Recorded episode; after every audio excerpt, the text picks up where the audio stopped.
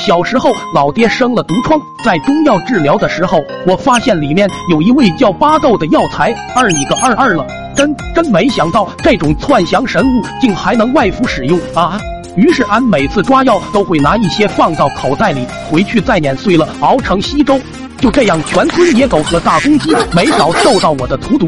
记得有天二表哥生日，我们全家也受到了邀请。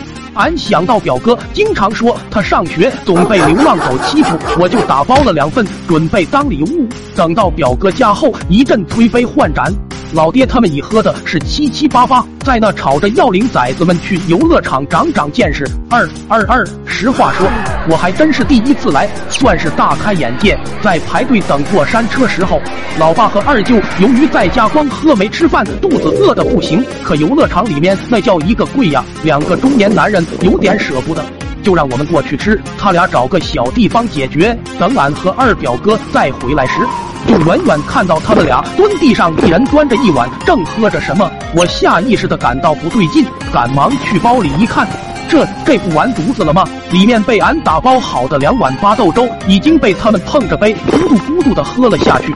我下意识的咽了一口唾沫，觉得事情有些不妙。紧接着到了我们上过山车的时间，我赶忙拦住老爸和二舅，好心的说：“要不咱们别玩了吧？感觉这玩意怪吓人的，俺不敢上呢。”说完还用胳膊倒了下二表哥，他赶忙也随声附和：“对对呀，俺也不敢。”二舅则白了一眼，骂咱俩是胆小鬼。老爹跟二舅说：“看来啊，这是我们当父亲的要做出榜样的时候了。”紧接着拍了拍我的头，让我在下面好好看着他和二舅上。如果叫一声他就是我养的，再看我紧抱住腿，爹啊，俺养的也不丢人。要不咱就别去了吧，爹啊！我这句话说完，换来了亲切的两个巴掌。随后，二人坐在座位上，被工作人员拧上螺丝。得，这下好了，想下都下不来了。就在过山车即将开动的时候，二舅扭头和老爹说道：“大哥，你有没有感觉到肚子有点不舒服？”老爸沉重的点了点头，示意自己特别能忍，这都是小问题。说完，过山车启动，嗖的一下窜了出去。等来到最高点的时候，我清楚的听到“砰”的一声。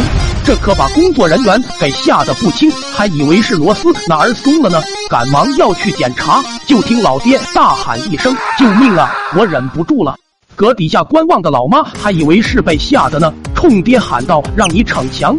这时，在桥过山车划过的天空突然被染成了黄色，稀稀拉拉的东西落在了地上，腥臭味道是冲天而起。老爹身后的大姨破口大骂：“你特他妈找死呢！这么大个人了，还能被吓拉了啊？”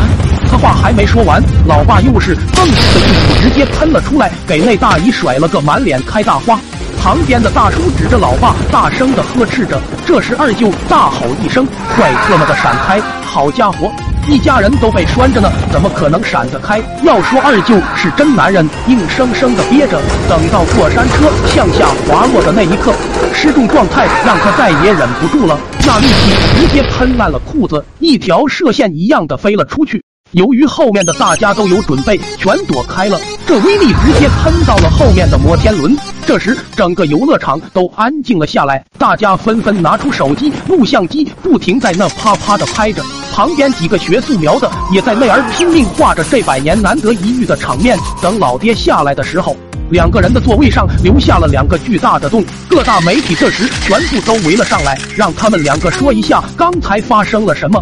老爹无奈之下只好说道：“你们这椅子质量太差了吧？我就放了个屁，他就给开了。后来这巴豆的事情被老爸发现了，他把我带到医院，说要提前先开个 ICU。”